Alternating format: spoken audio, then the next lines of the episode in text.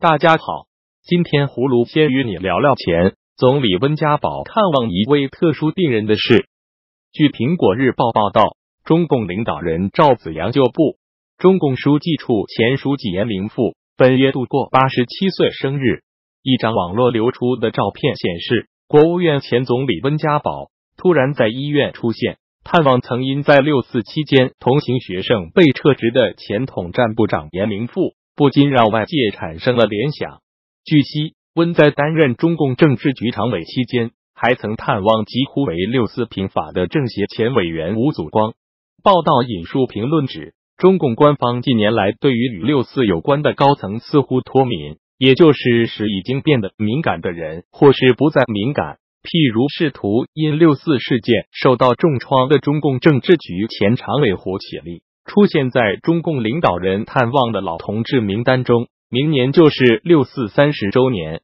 胡璐认为，温家宝总理探望严明富先生应属人之常情。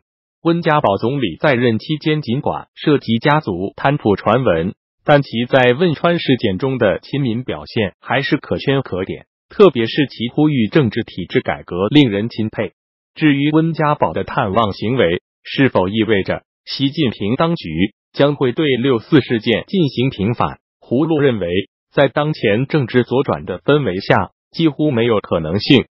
接着，胡璐与您说说攻占小说作者被判重刑的事。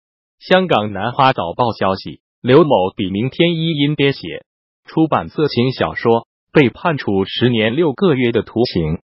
二零一七年，一本名叫《攻占》的小说在网上销售七千多部。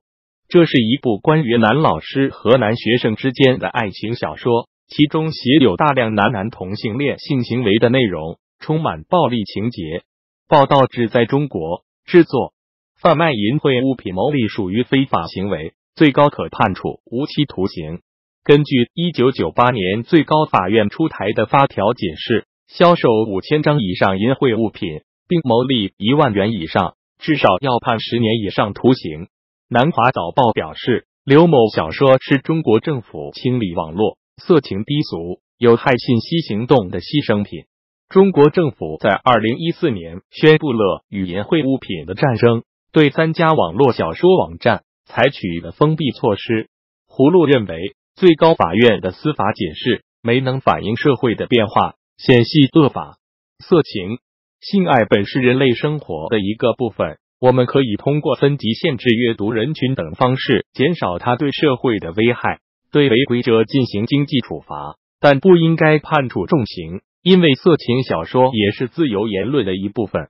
有趣的是，中共如此严厉处罚一个色情小说作者。但中共官员却大都为好色之徒，拥有情人上百位也不稀罕。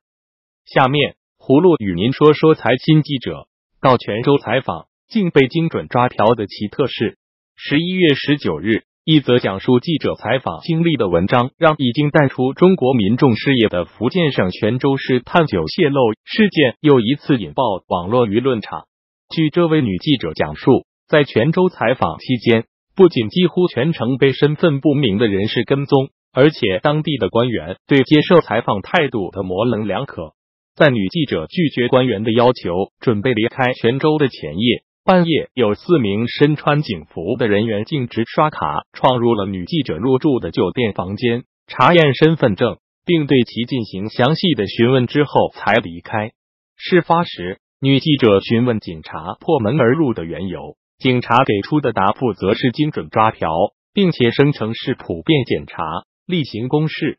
但在事后，女记者从酒店前台工作人员处得知，警察在并未出具任何官方证明的情况下，强制从前台要走房卡。同时，事后也并未像此前告诉女记者的那样例行检查别的房间。葫芦对泉州政府的做法感到难以理解。对于一件涉及范围之广，严重程度之深的重大污染事故，媒体对真相的追踪和报道，不仅是职责所在，更是对民众知情权的捍卫。葫芦希望泉州政府能对这一荒唐做法向公众做出解释。最后，葫芦再与您说说孙文广教授被软禁的事。山东大学退休教授孙文广由于批评当局揭露国宝丑行，而与外界失联即将届满一百天。美国之音了解到，孙文广近段时间一直被软禁在家，遭到严密监控。孙文广的一位支持者周二向美国之音披露，他和朋友不久前到山东大学教授公寓探访。他说，到了孙文广家所在的二十一楼，发现走廊里摆放着长椅，有人值守上岗。这位探访者表示，当时孙文广的夫人韩阿姨给他们开门，只开了一道缝。这时，一个警察或保安模样的人走过来干预，他们没能进门。这位探访者说：“从当时的情况来看，他可以确定孙教授当时在家，因为如果只有他老伴在家，一般情况下是不上岗的。”今年八月一日，孙文广在接受美国之音电视直播电话采访时，批评中共领导人撒币外交，遭警察破门而入带走，被关黑监狱十一天。八月十三日，这位异议人士在家中接受美国之音记者采访。揭露国宝逼迫他夫人对外谎称外出旅游后，再次失联至今。